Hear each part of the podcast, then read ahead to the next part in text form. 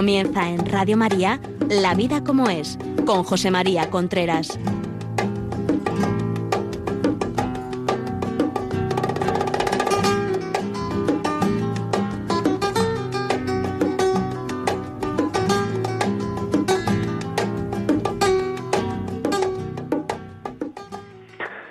Amigos, buenos días. Aquí estamos nuevamente el programa La Vida como es, el programa que semanalmente llega a ustedes a través de Radio María. Son las 11 de la mañana, las 10 en Canarias. Les habla José María Contreras. En el programa de hoy me gustaría hablar de una cosa que me habéis hablado vosotros en esta semana. Como sabéis, eh, mucha gente, gente de, de la emisora me escribe diciendo que quiere verme, sobre todo gente que quiere que viene en Madrid, fundamentalmente son gente que vive en Madrid, fundamentalmente son hombres, esa es la verdad. Y entonces muchas veces me dicen que mm, que han pensado mucho escribirme y no se han atrevido y tal. Yo digo siempre que hay que pedir ayuda si yo puedo contestar, si yo puedo uh, hablar por teléfono, si yo puedo dar una opinión que pueda ayudar a una persona, que pueda hacer que un matrimonio se viva mejor, por favor no tengan corte para pa, escribir a la vida como arroba O sea que es que de verdad no tengan, no tengan corte, haga, háganlo. Siempre que estemos aquí en Radio María, siempre que podamos ayudar a la gente, lo intentamos hacer. Y eso es así muchas personas me hablan, decía, porque todo esto ha venido porque muchas personas me dicen, me hablan un poco de la indiferencia.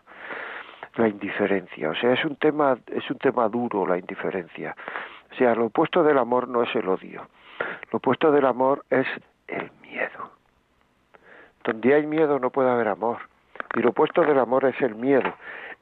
Y sobre todo hay un miedo que es corrosivo, que es tremendo, que es el miedo al esfuerzo por querer. Muchas veces no, no queremos porque tenemos miedo al esfuerzo que nos cuesta querer, porque indudablemente querer cuesta esfuerzo. Esa es la diferencia que hay entre un hijo, que es un amor vertical de los que no se pueden perder, y, un, y una pareja, un matrimonio, un esposo, una esposa, una pareja. Porque eh, eh, el, el amor al hijo el esfuerzo que se hace por el hijo cuesta, pero cuesta porque cansa, pero no cuesta en la cabeza, no cuesta porque me cuesta hacerlo. Cuesta porque cansa, cuesta porque es costoso, pero si no lo hiciese estaría todavía peor. En cambio, el amor a la pareja cuesta y uno piensa que ese costamiento se lo puede evitar, que, que, eso, que eso que cuesta me lo puedo evitar y no pasa nada. Y empieza uno a evitarse momentos de amor, empieza uno a evitarse actos de amor, empieza uno a evitarse actos de entrega, y esos actos de entrega, esos actos de amor, es la hojarasca que se va echando en el amor, pero no se hace porque cuesta, porque cuesta hacer la cama, porque cuesta poner la mesa, porque cuesta ver una película en vez de un partido de fútbol, porque cuesta sacar la vajilla, porque cuesta salir a dar un paseo cuando no tengo ganas, porque cuesta tener relaciones cuando no tengo ganas, porque cuesta levantarme por la, por la noche a medianoche para atender al niño y me hago dormido la dormida que se levante él o ella, porque cuesta, porque cuesta, porque cuesta. Y entonces no está costando el amor y, eh, el, querer. Y eso es lo contrario del amor. Eso es lo contrario del amor, que cuesta. Que cuesta, que el amar cuesta. Y entonces se va dejando, se va dejando. Y entonces lo contrario del amor no es el odio, es el miedo, es el miedo a lo que me va a costar tener detalles de amor con mi pareja esos detalles de amor que cuando uno está enamorado, está en una nube, no le cuesta, porque el tiempo en que está en una nube el amor no es un amor vertical de los que cuesta, sino el amor es un poco como el amor no es un amor horizontal de los que cuesta, sino es un poco un amor vertical. Eh, cuando uno está enamorado y con mariposa en el estómago, el amor es como el amor a un hijo, de los que se mantienen solos, pero cuando ese enamoramiento baja, cuando dejan de existir esas mariposas en el estómago, cuando entonces ya el amor se convierte en un amor de los que no se mantienen solos. Es así. Un día que hacía mucho que no hablamos, ¿verdad?, de amores horizontales y amores verticales. Amores horizontales, amores verticales son los que no se pueden perder, el amor a un hijo, el amor a la, a la, no sé, pues al sitio donde uno ha nacido, el amor a los padres. Los amores horizontales son aquellos que se pueden perder, que uno como no se esfuerce por quererlos puede perder, y son amores vitales donde se está manteniendo la felicidad humana de cada persona. Son el amor a Dios, el amor a la pareja, el amor al trabajo. Esos amores cuesta algunas veces la vida querer. Al principio de esos amores cuando uno tiene una conversión, cuando uno se enamora, cuando uno encuentra el primer trabajo, parece que no le cuesta, parece que son amores verticales, parece que son aquellos amores que se mantienen sin querer. ¿Me explico? Pero luego llega un momento en que no se convierten en lo que son, amores que cuesta trabajo querer, amores que cuesta trabajo amar. Y eso es muy importante, importantísimo es importantísimo. El saber que el amor algunas veces cuesta y que el opuesto del amor no es el odio, es la indiferencia, es el miedo, el miedo a esforzarme por querer, es la indiferencia. Algunas veces la indiferencia puede venir pues mira, puede venir porque uno se, se, se, se, encuentra tan seguro de la otra persona, da por sentado el que el otro está ahí, eso ocurre el matrimonio y en los noviazgos largos también, que empieza a venir la indiferencia y el aburrimiento. Otras veces puede venir por estar centrado en uno mismo. Uno está centrado en lo suyo, en lo mío. Y algunas veces eso incluso es una característica caracteriológica, es que uno parte de lo que es uno es así, tiene que hacer esfuerzos por salir de uno, pero hay que hacerlos. Y el estar centrado en uno mismo hace pues que no te des cuenta de las necesidades del otro. Indiferencia es retirar la atención hacia la otra persona. Indiferencia es una, una, una actitud que tengo como forma de castigo hacia la otra persona. Le hago ver a la otra persona que no me interesa lo suyo, que me da igual, que haga lo que quiera. Indiferencia es el silencio. Todas estas cosas al final lo que hace es desunir cada vez más, porque tenemos esa indiferencia para ver si el otro cambia, para ver si el otro se da cuenta, pero el otro no está en ese montaje, ¿eh? el otro no está en ese campo, el otro no se va a dar cuenta, no se está dando cuenta. Al otro lo que le está creciendo de una manera tremenda es el ego y la soberbia. Mira cómo me trata, mira tal. El otro lo que está buscando es contestaciones hacia esa indiferencia, pero contestaciones que no unen, que desunen mucho. Por tanto, la indiferencia, cuando la llevamos a eso, a intentar castigar al otro con nuestra actitud, lo único que hace es desunir. La indiferencia muchas veces es lo peor. Yo algunas veces, algunas veces he pensado que la indiferencia es peor que la infidelidad. Llevo un tiempo pensando eso, no sé si estoy seguro, no, no lo estoy seguro, no lo digo seguro, ¿eh? pero el otro día una persona que sabe muchísimo de esto, de orientación familiar, me dijo que nunca, nunca una mujer ha perdonado una infidelidad. Nunca. Nunca ha superado, perdonado sí, puede perdonar, perfecto, eso sí, pero superar una infidelidad. Me dijo eso. No es que no estábamos hablando del hombre tal y cual, sino estábamos hablando de un caso precisamente de un hombre que había sido infiel a su mujer, estábamos hablando. Entonces pues surgió ese comentario, nunca una mujer, y empezó a ponerme ejemplos históricos, incluso cuando la mujer pues sabía que su marido le iba a ser infiel, la edad media por ahí, porque eso es lo que se llevaba y tal, pero en el fondo, fondo, fondo, superarlo, no lo ha superado nunca. Lo ha podido hasta perdonar, pero superarlo nunca. Eso me llamó la atención. Y entonces eché un poco marcha atrás sobre esto de que la indiferencia es peor que... Pero lo que está claro es que la indiferencia es malísima. O sea, el pensamiento ese que no se tiene en un momento de enfado, que puede venir y tal, porque puede venir a la cabeza cualquier cosa, sino el pensamiento ese que se, ese que se tiene sosegadamente, mm, pausadamente, en que uno dice es que realmente no le intereso nada.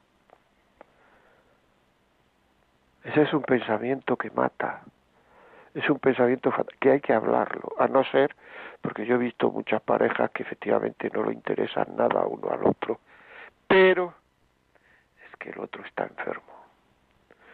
Y fundamentalmente no con una enfermedad física, sino con una enfermedad psíquica. Entonces cuando uno está enfermo, pues, pues está enfermo. Es decir, que no es culpable de lo que le ocurre, porque muchas veces tendemos a entender tendemos, tendemos a entender las enfermedades físicas, pues esta persona tiene, fíjate lo que tiene, tiene un cáncer, tiene esto, tiene lo otro, tiene, o tiene una pierna en alto, y eso se entiende, tiene una pierna en alto. Pero las enfermedades psíquicas no las entendemos muchas veces, nos parece que son manías, nos parece que lo hace contra mí, no parece, y, y, y aunque el médico nos diga que está enfermo, pues no lo entendemos con lo otro. Es decir, ¿cómo le vamos a pedir a una persona que ande si tiene una pierna en alto colgada del techo, eh, enyesada. Es una tontería.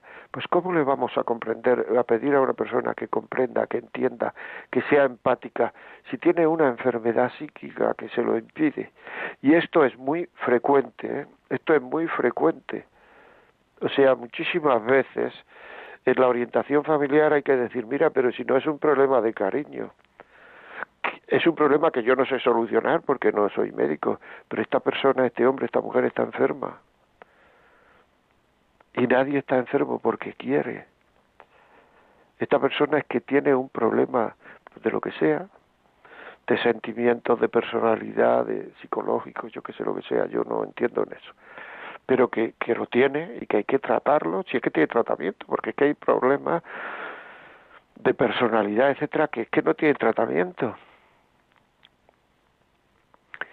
es que las personas son así y hay temperamentos y hay formas de ser y hay caracteres que están centrados y hay caracteres que están muy, muy al límite de lo que ya no es normal, por decirlo así. Pero ese carácter que está al límite de lo que ya no es normal, no, no, no se lo puede cambiar, es así. Somos así. Muchas veces la cantidad de, de, comprensión que tenemos con nuestra forma de ser y la cantidad de incomprensión que tenemos con la forma de ser del otro. Por tanto, la, la indiferencia, lo que habita dentro de la indiferencia es la incertidumbre, la añoranza, el deseo de que las cosas sean de otra manera. Y esto se da muchas veces en personas que llevan ya tiempo casadas y lo tiene lo tenéis que saber la gente que estáis recién casada o que que llega un momento en que uno piensa o puede pensar que la vida se le está acabando, que la vida ya mm, porque claro, la vida tiene sus partes, tiene sus momentos, tiene sus periodos, tiene sus etapas la vida de construcción, de educar a los hijos, de sacar un buen trabajo, de tal. Y hay otras veces en que uno ya se da cuenta que la vida se acaba, que lo del buen trabajo pues ya es muy difícil, eh, educar a los hijos, están educados o no, pero ahí están, eh, y entonces se van cerrando posibilidades de ilusión y entonces empieza uno a compararse mira, esta tiene esto, este tiene esto, tiene este coche, se va a veranear a la playa, yo no tengo coche, yo no tengo playa, yo no tengo eh, este hijo que ha salido con tan buenas notas, yo, entonces uno se va empezando a comparar. Por favor, atender lo que estoy diciendo que es la causa de muchísimo sufrimiento en muchos matrimonios. Se está empezando a comparar, se está empezando a no aceptar su vida se está empezando a no aceptar su vida y a querer que su vida sea como la vida de los de otro, intentando imitar vidas de otro, porque uno piensa que la felicidad está en lo que hace el otro y no es verdad. La felicidad o la no felicidad de las personas está en su cabeza. Tu felicidad no está fuera de ti, tu felicidad está dentro de ti. Tu felicidad está en tu cabeza. Tu felicidad está en aceptar lo que te pasa. Mientras no aceptes lo que te pasa, no podrás tener paz. En el fondo eso es la felicidad, paz. La felicidad no es estar todo el día riendo, sino la felicidad es tener paz interior. Paz contigo y paz con el entorno. Mientras no aceptes las cosas como son, no tendrás paz. Ese aceptamiento, ese aceptamiento de que las cosas son así. Eso es muy importante. Y en el matrimonio también las cosas son así. Hemos hecho esto mal, hemos hecho esto bien. Si es una cosa, digamos, que necesita pedirse perdón, pues se pide perdón. Y si es una cosa que no necesita pedirse perdón, no se pide perdón. Es decir, que se pueden hacer cosas más. Aquella casa que compramos nos equivocamos, pues no hemos equivocado. El poner al niño en este colegio, pues nos equivocamos, pues no hemos equivocado. Pero no hay que estar todo el día flagelándose y todo el día desasosegado y cada vez que uno se desasosiega sacar el problema de la casa, el problema del colegio, el problema de eso es así. Y una vez que acepte uno la realidad como es, entonces tendrá más paz y será más feliz. Y luego la segunda, la segunda parte de esto es el abandonarse. Es decir, lo hicimos más, pues bueno, ¿qué vamos a hacer? Si las cosas, digamos, tienen solución, pues tienen solución y se intenta poner. Si no tienen solución, pues abandonarse y saber que no tienen solución no armarse en lío, en follones. Ya, a San José, que es un ejemplo de aceptar las cosas como son, porque no entendía la mitad de lo que le pasaba, y un ejemplo de abandono. O a medianoche le dicen que están durmiendo, tú imagínate, estás durmiendo y con una gran dificultad de traslado, porque entonces no había aviones, ni coches, ni historia, a medianoche te dicen que hay que irse a Egipto, nada menos. Toma ya. Pues entonces, pues lo acepta y bueno, ya está, si esto es lo que hay que hacer, se hace. O sea, aceptación y abandono, se abandona. Esto es lo que hay que hacer, se hace. Si las cosas tienen solución, procura darle solución, pero no te preocupes. Y si las cosas no tienen solución, para preocuparse, no tienen solución. Ya está. Pero no crear un drama de todo, porque eso genera lío en la familia, eso genera desasosiego en lo que te rodea, en la gente que te rodea. Y ese desasosiego en la gente que te rodea, puede ir produciendo una indiferencia y entonces esa indiferencia no es no es que los demás estén indiferentes, sino que tú le estás creando esa indiferencia, porque no se puede vivir todo el día asfixiado, ahogado, preocupado, eh, viéndolo todo al revés. Cada vez que abres la boca es para decir cosas negativas y para hundir al otro. Entonces la gente se tiene que defender para quejarse de lo que hace el otro. La gente tiene que defender psicológicamente. Y procura, y una de las formas de defensa es ser indiferente a tus sentimientos. Las personas positivas, las personas que intentan tirar para adelante de la vida, las personas que le quitan importancia a las cosas, las personas que procuran tirar del otro, de la otra, procuran hacer que la gente sea agradable, que el estado del ánimo de, de los que tengo alrededor tire para arriba de ellos, que ese es el optimismo, tirar para arriba de las personas. Esas personas generan muchísimo menos indiferencia que las, que las otras, porque son personas digamos que la gente las busca, incluso cuando está deprimida la gente las busca, porque seguro que este me va a levantar el ánimo, esta me va a levantar el ánimo. Y de eso tenéis experiencia muchísima gente de la que me estáis escuchando. Pero esa persona que entra en su habitación, en un despacho, en un trabajo, que entras en, no sé, que vas a hacerle una visita o que te la encuentras en, en medio de la calle, en el fútbol o en el mercado, y cuando terminas de hablar con ella, es que terminas deprimido. Si eso lo tienes en casa, pues es que se tiene que defender. Porque es que si no, puede terminar cayendo en la enfermedad también. Y muchas veces en los matrimonios ocurre eso. Que yo quiero que el otro sea feliz, que el otro sea con que esté contento.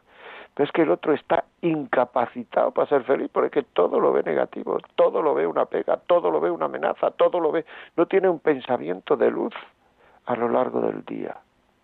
Y eso es muy duro. Eso es muy duro. Para el que le pasa, muy duro y hay que entenderlo. Y para los que lo están alrededor, que es muy duro también. Y eso es un gran generador de indiferencia. Y eso hay que hay que irlo sabiendo, hay que irlo hay que irlo hay que ir dando, o sea, sabiendo que nos puede pasar eso, sabiendo que no, que estas cosas pueden pasar, que a lo mejor me pasará a mí. ¿Cómo está la gente que está a mi alrededor? ¿Cómo vive la gente que está a mi alrededor? Porque muchas veces los hijos, es que este niño llega aquí, suelta la mochila encima de la cama y se va a la... Porque es que todo lo que oye le baja la moral, todo lo que oye es una pena, todo lo que oye es, durísimo, todo lo que oye no le anima. Pues igual puede pasar con la mujer o con el marido. Y muchas veces estamos muy preocupados de vivir la caridad, de vivir, daríamos la vida, como he dicho algunas veces, porque es la Santísima Trinidad de tres personas, y no nos damos cuenta que esa visión de la vida negativa que agobia a los demás puede ser una falta de caridad, puede ser una falta de, de hacer la vida fácil a los demás, puede ser una falta de, de, de, de amor a los demás porque estoy metido en mí mismo y en mis pensamientos negativos. Si es una cosa de médico, dilo. Ve al médico que te ayude. A lo mejor está un poco deprimida, pero ve al médico deprimido. Pero que no todo el mundo, porque es que además las personas negativas se creen que ellas son las que están en la realidad y que los otros son unos viva la Virgen. Eso no es verdad. Bueno, vamos a poner algunos WhatsApp que es importante, es importante estos WhatsApp para que nos digan la vida como es realmente la de ustedes. 668 594 383.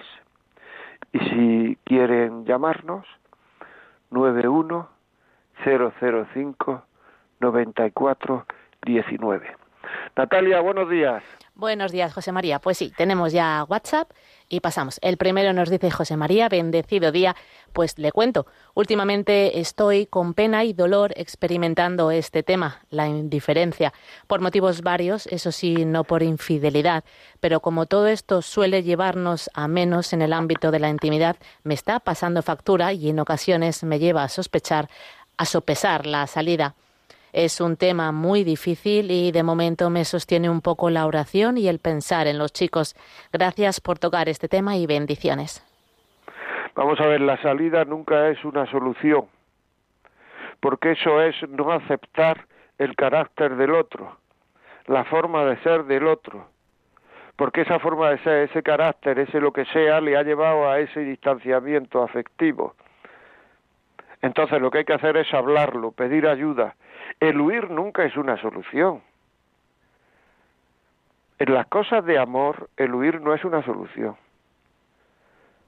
Lo digo sinceramente, o sea, es que no conozco a nadie que haya huido y que sea feliz porque se lleva sus defectos. Siempre pongo ese ejemplo, pero es el del el señor este que nos llamó, que había tenido, que se había casado seis veces y que le decía a sus compañeros que no caséis, que no dejéis, que no os separéis que no caséis, no, que no os separéis, porque con la segunda te pasa lo mismo que con la primera, con la tercera como con la segunda, con la cuarta como con la tercera. Y ese y ese y esos testimonios lo dieron aquí en el programa, no sé en cuál, porque si no lo podría decir porque lo oyera ahí en el podcast, pero no me acuerdo en qué programa era. Pero es que es así. Yo toda la gente que por segundas partes nunca fueron buenas, etcétera, etcétera. Al principio sí hay un poco de emoción, hay un poco de tal, tal, pero cuando llega uno esto sale el carácter de uno, el carácter del otro. Si el problema es saber comprender y querer los defectos del otro, y a esa indiferencia le han llevado defectos suyos o tuyos, y entonces luchar por querer, el luchar por querer y el pedir ayuda externa, en muchísimos obispados hay centros de orientación familiar, aquí en Madrid lo hay, en el, que yo sepa, que yo sepa, que yo tenga experiencia de mandar gente, mejor dicho, el obispado de Alcalá de Henares, el obispado de, de Getafe, hay centros de orientación familiar.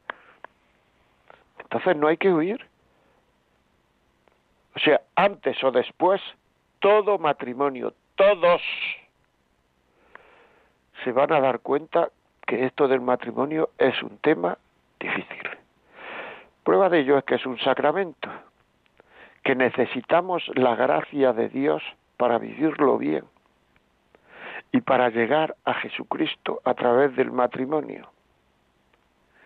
Y si no nos damos cuenta de eso, y que si no nos damos cuenta que para llegar a Jesucristo hay que pasar siempre por la cruz, si nos creemos que en el matrimonio no tiene que haber cruz, estamos equivocados. Y si nos proponemos decir, y la gente que no cree, pues todo el mundo antes o después se tiene que dar cuenta que o pretende mejorar como persona en una relación de pareja cuando pasa un poco tiempo o mucho, me da igual. Cuando pasa tiempo, antes o después, en todas las relaciones, o uno pretende mejorar como persona en esa relación, aunque los sentimientos vayan contracorriente, o eso no va a, funcionar. Es así. Es una relación entre dos personas que son imperfectas y que las imperfecciones molestan al otro, porque no somos imperfectos exactamente en lo mismo, somos imperfectos en cosas muy distintas. Y mis imperfecciones molestan a mi mujer, y las imperfecciones de mi mujer me molestan a mí. Y eso es lo que yo tengo que hacer, querer esas imperfecciones incluso aunque parezca duro, porque son motivos que a mí me llegan a mejorar, a amar más. Y si uno es cristiano, acercarme a Dios. Todo lo demás es no haber madurado en el amor, así de claro. Todo lo demás es no haber madurado en el amor, tener un amor adolescente. Todos los todos los amores son así. Bueno, vamos a poner, seguimos leyendo WhatsApp, pero antes vamos a poner una canción. Natalia, por favor, anímanos la vida con la canción que se llama Nunca es tarde.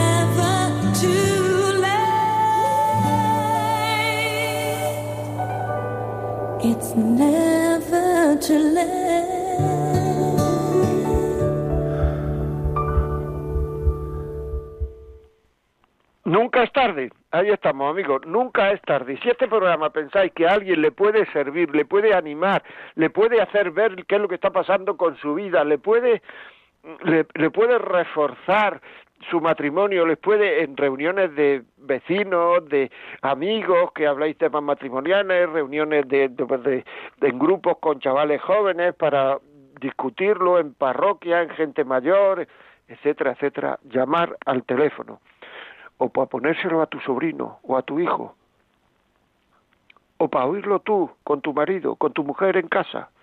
918228010. 918228010. Si queréis escribir, la vida como es, arroba radiomaria.es.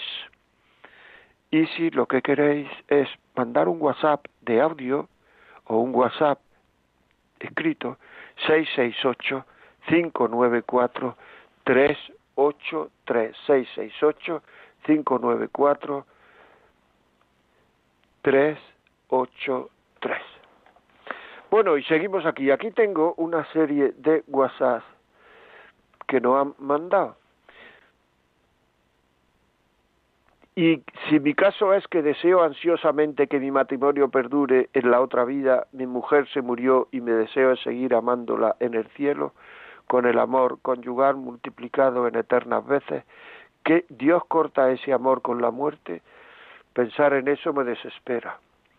Bueno, hombre, esto es, esto no es una pregunta, esto es, bueno, vamos a ver. Eh, yo no soy teólogo ni, pero bueno, puedo decir algo, ¿verdad? Eh, eh, después de la muerte en el cielo hay como dos dos tipos de gloria, la gloria esencial y la gloria accidental. La gloria esencial es ver a Dios, es el cielo, ¿no?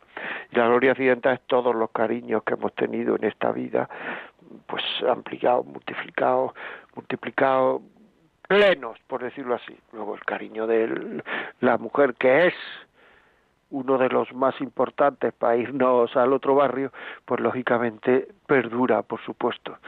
O sea, otro dice, en mi caso, después de 30 años de matrimonio, doy gracias de haber estado casado, porque se hubiera roto multitud de veces. Yo reconozco que gracias a, a haber estado casado, los más beneficiados hemos sido nosotros y nuestros hijos. Y volvería a hacerlo, y por eso lo recomiendo. Bueno, claro, es que es, obvio, o sea, que decir que el estar casado, cuando uno intenta vivir, el tener amores, cuando uno intenta vivir sus amores, como debe vivirlos, sus amores bien vividos, eso es, eso, eso es, eso es tremendo. O sea, eso es buenísimo, eso es una plenitud tremenda. Ojo, no hay plenitud, he dicho tremenda, no he dicho total, porque en esta vida no hay plenitud total, no existe. O sea, por eso el hombre tiene el anhelo de Dios, que el anhelo de Dios es esa especie de deseo de que me quieran sin que me pongan condiciones, sin que me sin que me sin que sin que se pueda romper esto, que sea pleno, que sea seguro, que no tenga miedo a que se acabe, etcétera. Ese es el deseo de Dios. Que ese deseo se va incrementando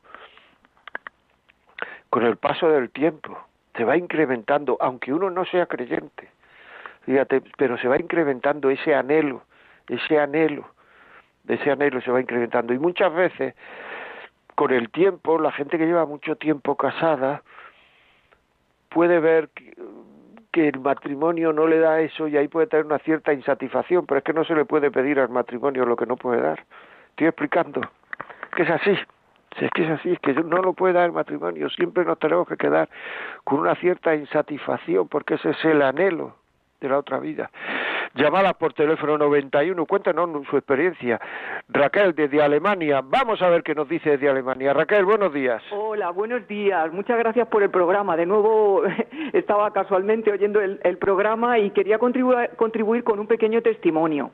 Bueno, em, a mí lo que, me ha, lo que me ha llamado la atención es cuando has dicho esto de que, bueno, de que hay personas que están enfermas y que, claro, a un enfermo no se le puede pedir más allá eh, porque no está capacitado para determinadas cosas. Bueno, a mí la idea que me venía a la cabeza es que pienso que todos, eh, nosotros, todos, en mayor o menor medida, estamos bastante enfermos.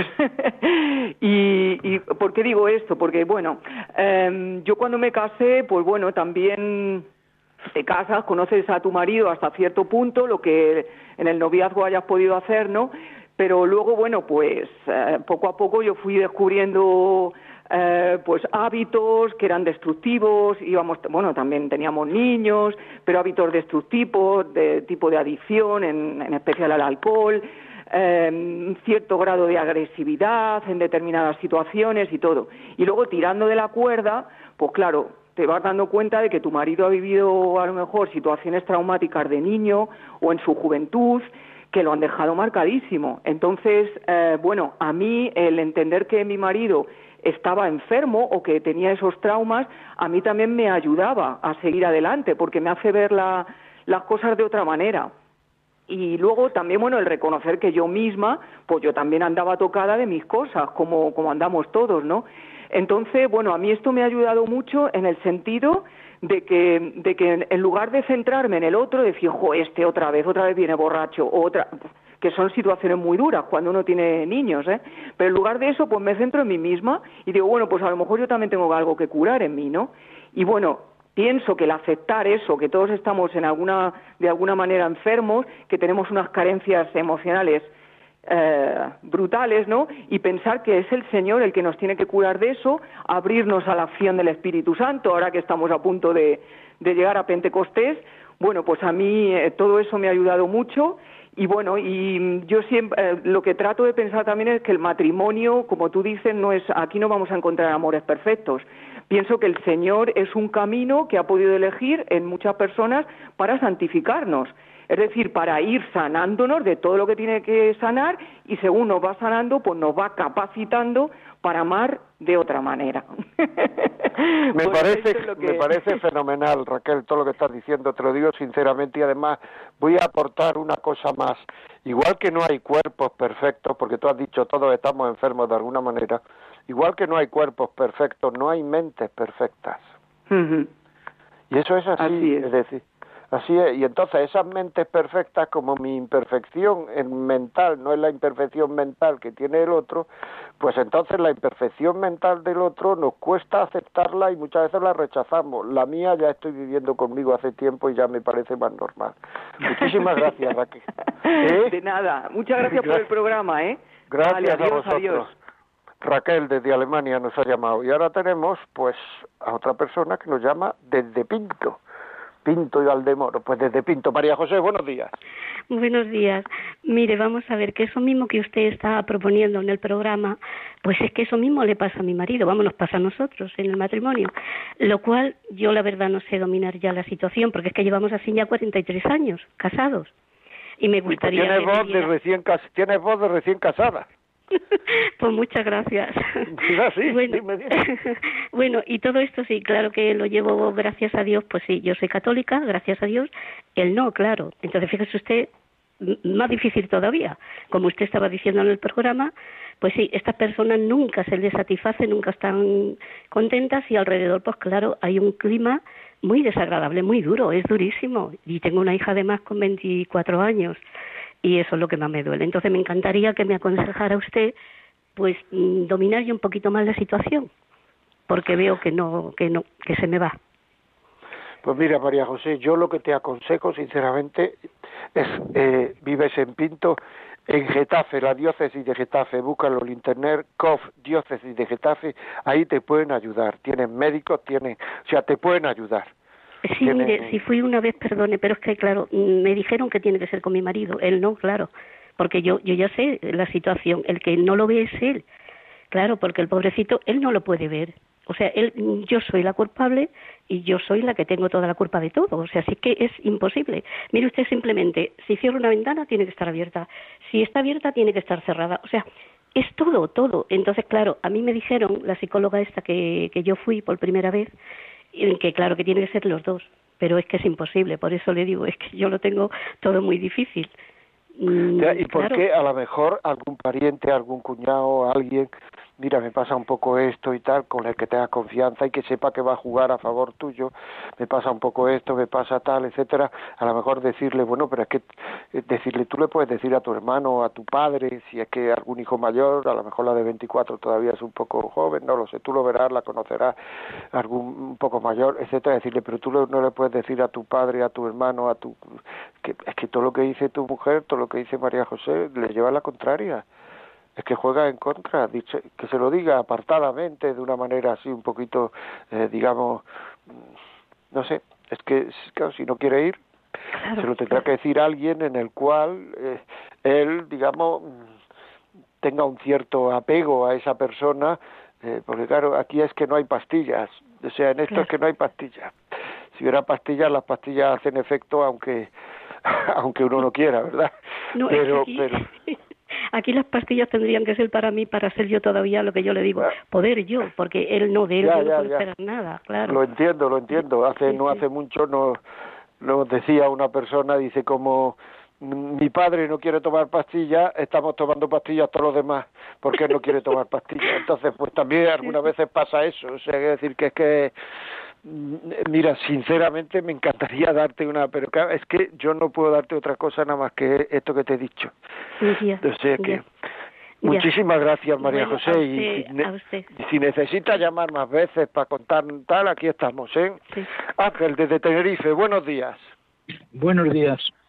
Mira, parece que el ejemplo que acabas de exponer, o esa señora lo que acaba de expresar, es lo que yo quería decir, pero yo lo voy a resumir. Yo estoy casado, 56 años de convivencia. Mi mujer, yo creo que tiene una paranoia de libro. Yo la propongo que vayamos a ver a un psiquiatra, que ella lo elija y no lo acepta. Entonces, por concretar, mi consulta si alguien tiene experiencia, si se debe seguir viviendo en la convivencia del matrimonio, los dos somos de comunión y misa diaria, o es conveniente que yo me separe y me vaya a vivir con una de mis hijas, que son mayores, y puedo, y puedo hacerlo. ¿Captado el, problema?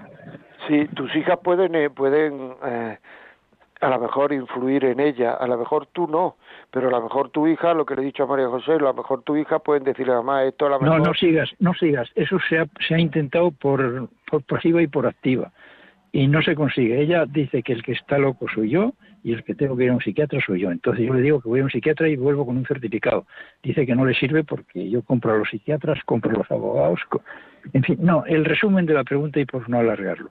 Si alguien tiene experiencia en que es más conveniente que yo siga viviendo con ella o que yo me traslade a otra casa sin separarme del matrimonio y sin otros trámites de otro tipo. Pues nada, ahí queda, ahí queda, ahí queda. Eh, de todas formas, yo creo que esta pregunta la puede hacer usted a un psiquiatra católico sin decirle a ella que va ni nada, a una persona que tenga buen criterio y que haya visto, psiquiatra que haya visto enfermedades de ese tipo, preguntarle a esa persona, porque mm, a no ser que nos esté oyendo algún psiquiatra eh, católico de buen criterio, etcétera, pues mm, las respuestas que podemos dar aquí son, mm, entre comillas, de aficionado. Yo iría a una persona fiable, que se la recomendaba a alguien fiable y que y que y que le dé una una una solución a, esa pregunta o sea que, que, porque es una pregunta como muy muy profesional muy porque a lo mejor lo empeora todo, a lo mejor es, claro, porque las enfermedades empeoran o mejoran sin saber nosotros, en fin, yo qué sé. Ángel, muchísimas gracias. Muchísimas gracias por llamar y aquí los oyentes ya seguro que hay gente que nos está escuchando que está rezando por lo que usted está diciendo que eso se solucione. Ya sabe, si quieren llamarnos 91005 9419 91005 9419. Natalia, por favor, ¿nos puedes leer algún mensaje más? Sí, claro. Una oyente desde Francia, Andrea, en este caso, nos escribe y nos dice buenos días, excelente programa. Yo decidí coger un piso aparte, pues mi marido es súper, hiper pesimista y yo soy al lo contrario, muy creyente y súper optimista y no me quedó otra solución. Bueno, pues nada, pues es un hecho, es un testimonio, no le quedó otra solución. Bien, eso, estas cosas hay que consultarlas, hay que verlas porque después digamos, hay que procurar vivir el matrimonio acorde con la Iglesia Católica, ya ha dicho que es católica, etcétera, etcétera, por supuesto, pero quiero decir que hay que también valorar el mal que se le puede hacer al otro, etcétera, etcétera. O sea que, aparte de que no estoy hablando solo de pesimismo, estoy hablando de indiferencia, y eso también es muy importante, es decir, muy importante, la indiferencia. O sea, el, que las personas no se sientan rechazadas. Eso es también muy importante. 668-594-383. Un audio o un WhatsApp. O al teléfono 91005-9419. Si nos quiere poner decir, etcétera, algo, la vida como es arroba radiomaria.es. Si este programa piensa que alguien le puede ayudar, a lo mejor este programa, esas personas que están viendo que son tan pesimistas o tan indiferentes o lo que sea, lo pueden pedir al 91 822 8010, llame ya, llame ya 91 822 8010 y se lo mandamos a casa. A partir de esta tarde estará colgado en un eh, en un en un podcast. Estará colgado en los podcasts de Radio María La Vida como es. Patricia, de Barcelona, buenos días. Hola, hola, buenos días, buenos días. Eh, Dígame. Primero, agradecerle por el programa y, y, a Radio María porque es como la madre de, la voz de nuestra madre que nos, que nos acompaña y nos guía, sobre todo para los que no, los que venimos de una conversión o que no hemos tenido ese contacto con una familia, con como un poco, por eso su programa me gusta tanto porque me siento muy identificada en muchas cosas y concretamente en el programa de hoy, eh, eh, uniendo un poco la, participación de todos los, los oyentes que, que, han comentado su, su problema, eh, nosotros en, en, nuestra familia nos pasó con, con mi abuela que mm, tenía un poco, no sé si es la misma situación, ¿eh? pero la de la, señora de, del que llamó el señor en la última llamada, eh, o sea, era una persona que aparentemente tenía una, una enfermedad, una patología eh, psiquiátrica y no, no lo sabíamos, no, no teníamos ese diagnóstico. Y ella en su medida fue como como amargándole la vida a cada uno, pero cogía como una víctima, o sea, mientras todos la, todo el resto de las personas que contactaban, que interactuaban con ella la veían como una persona amable, eh, ella cogía una persona que en su momento fue mi abuelo, luego fue mi madre, luego fue mi hermano y luego fui yo, o sea, pero es que hasta que no me pasó a mí, yo no acababa de, de comprenderla, ¿no? Eh, por eso le digo el, el mal que realmente hacen, porque si es una enfermedad y no tiene un diagnóstico, como le pasaba al señor que llamó, eh, es muy difícil de abordarlo dentro de la familia, porque realmente eh, nos hacen mucho mal, ¿no? Y al punto que yo hoy en día, o eh, soy una mujer mayor, tengo 48 años y no tengo resuelta mi vida a nivel emocional y es por esas heridas, esas cosas que yo he, vivido eh, desde la infancia, ¿no? A través de, de, la relación de mis abuelos, de, de un, bueno, de un, una familia completamente rota y destrozada, ¿no? Porque mi madre también tenía comportamientos que no eran normales y bueno, entonces eh, nosotros vivimos como una, una situación que no era una, una realidad familiar, por eso Radio María me, me educa y me hace de madre, porque hay muchas cosas que, que aprendo y que, que me ayuda a equilibrarme eh, en el día a día, ¿eh? o sea, de las relaciones con las personas y las relaciones eh, más, más íntimas, pero que, que es una situación que yo veo que, que hace mucho mal, ¿no? Que, que uno no aprenda cómo a gestionar emocionalmente eh, todos estos, estos conflictos y estas relaciones eh, o estos grandes silencios o estas eh, formas de, de, gestionar las emociones dentro de la familia, porque a mí personalmente me, me, ha, me, ha, me, ha, me ha como condicionado en mucho y, y es muy, eh, muy directa la relación de la situación en la que estoy hoy en día. O sea, que, que bueno, no, no tengo, o sea, me siento llamada al matrimonio, no estoy en una, en una relación matrimonial ni, ni tengo ninguna relación, que, eh, o sea, que uno esté yo como, como mujer me siento incompleta, pero me ha pasado un poco lo que planteaba al principio, de ese miedo de no querer querer, porque me parecía que había pasado por todas esas etapas, ¿no? Que si quería, eh, me abría y, el abrirme me, me, me, podría provocar mucho dolor, eh, que fue el dolor que me ocasionaron en mi familia. Entonces uno tiene como heridas muy ancestrales, ¿no? Muy, muy primitivas en su, en su ontogenia que la, que le permiten que no le permiten relacionarse abiertamente eh, al amor.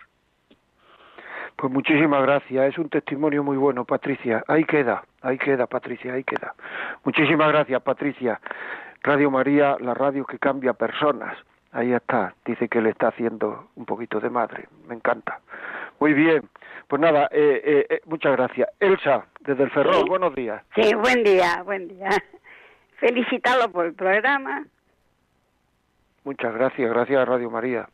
Y yo, me falta mi marido y me falta todo. Perdóneme. Claro, hay, hay situaciones, es que la vida es, difícil, ¿eh? o sea, hay gente que, que le sobra, hay gente que le falta, cuando las personas se han querido, se han querido, es que es, es, tremendo, ¿no? Porque la falta de ilusiones, no sé si será verdad, que dicen que después nos encontramos allá. No, eso, eso es verdad, eso es seguro, eso es seguro. Eso es seguro, Elsa, no, no, no te preocupes. Eh, es verdad, o sea, es que hay muchísima gente que parece que yo voy a ser feliz cuando se muera el otro. hay gente que, lo dice. No no, no si a usted no lo digo, o sea, lo digo en general. Y hay otra gente pues que sufre, ¿por qué? Porque se han querido, pero para quererse hace falta pasar por esas dificultades que tiene la vida, o sea, o sea que, que, que nosotros tuvimos nosotros tuvimos cuatro hijos yo soy argentina, después nos vinimos para acá, pero siempre juntos, unidos, siempre, ni una falta de respeto, nunca, nunca. Él era español y yo soy argentina. Nunca una falta de respeto, todo amor, amor, amor, nada más. Fenomenal, pues muchísimas gracias, muchísimas gracias por por tu testimonio y por eso, o sea, eso, es decir, es que algunas veces te puede encontrar gente que, vamos, yo, a mí me lo han dicho, ¿eh? o sea, que no estoy hablando, no, ahora es cuando hay que vivir la vida, cuando se ha quedado viudo, viuda, ahora tal y cual, digo, pero ¿cómo habrán vivido esto? Si se hubieran querido estaría deshecho. Si es que muchas veces lo que llamamos amor no es amor. Gente que te tira juntos cinco, diez años y a los quince días tienen a otra, pero esto no se han querido porque el querer, el empezar a querer y el querer de verdad cuesta mucho, cuesta tiempo, cuesta sacrificio, cuesta esfuerzo, cuesta mucho, pero el dejar de querer también cuesta mucho, ¿eh? O sea, también cuesta mucho. Vamos a, a, a, Natalia, por favor, más WhatsApp. Una oyente nos dice buenos días y felicitaciones por el programa. Sé que este no es el tema en concreto que trata ahora mismo, pero le pediría unas palabras de ayuda porque mi hija se casó hace un año y se ha marchado con otro, con otro hombre. Estamos viviendo un infierno. El marido le ha perdonado, han vuelto y se ha vuelto a ir y está entre idas y venidas y ya no sabemos qué hacer. Está muy perdida y no nos hace caso. Le gusta mucho la fiesta y no se compromete con el matrimonio y tan solo tiene 29 años. Bueno, pues eh, que pida ayuda. Bueno, en primer lugar diría, no os culpéis, porque para tener la culpa hay que tener intención de hacer las cosas. Vosotros seguro que no habéis tenido intención para que tu hija haga eso. Luego no, no os culpéis. El ser humano es libre. Y luego si esa puede ir, si vuestra hija puede ir a un orientador familiar, a alguien que le ayude, lo que yo digo, pedir ayuda, pedir ayuda, pedir ayuda, porque, porque es muy necesaria pedir ayuda y ver si realmente esa persona eh, con 29 años ha tenido madurez para casarse, porque a lo mejor es un problema de inmadurez y si veis que esto no sigue para arriba, a lo mejor se podía plantear incluso la nulidad del matrimonio, porque si no tiene madurez para llevar las cargas matrimoniales, pues a lo mejor ese matrimonio puede ser nulo. Muy bien, otro WhatsApp, por favor. Muy buenos días, José María. Excelente programa el de hoy. Le pediría un consejo porque estoy con una persona que amo mucho. El problema es cómo lo hago o le digo a esa persona que porque hace las mismas cosas que hacía mi ex y con el que tuve muchos problemas con eso y mis inseguridades salen y sé que me ama, pero siento que voy en el mismo camino que con mi ex. Bueno, como yo no sé lo que hacía tu ex, pues entonces es que no puedo yo decirte, es decir, si son cosas que tienen que ver con el carácter, con la forma de ser, no va a cambiar. Es que él es así. Podrá mejorar o empeorar, pero cambiar no va a cambiar, porque él es así. Entonces pedirle que sea de otra manera, pues a lo mejor tienes que plantearte tú también, pedir ayuda, es total, ir a alguien que te pueda ayudar a ti personalmente y hacerte ver si es muy importante, no es muy importante, etcétera, etcétera. Es así, es así. Muchas veces que no comprendemos que el ser humano es imperfecto y mucha gente tiene las mismas imperfecciones. Otro WhatsApp, por favor. Muy buenos días, José María. Darle las gracias por el programa de hoy. Me ha abierto muchos los ojos ya que voy viviendo y pasando días sin darle la importancia al matrimonio y los cuidados diarios de la pareja. Este, en este caso, a mi marido. Llevamos nueve años casados y hoy es el aniversario. Pido al Espíritu Santo para que nos ilumine a los dos, especialmente a mí. Muchísimas gracias. Pues nada, hombre, felicidades, muchísimas felicidades, nueve años, pues venga, para adelante hay que tener la ilusión de quererse más cada día, quererse más, quererse más. Bueno, desgraciadamente, como digo todo, todos los días, todos los programas se nos ha ido el tiempo. Si queréis este programa, 91 822 80 10. Si queréis contarnos, decirnos algo, la vida comer arroba radiomaria.es. Amigos, una pena, pero el tiempo es así, se va, se va el tiempo, por eso hay que aprovecharlo para querer, para querer, porque se nos va el tiempo, todo pasa. Bueno, el próximo miércoles, 11 de la mañana, Radio María, aquí. Si le dicen algo, tengo una cita con Radio María. Hasta el miércoles.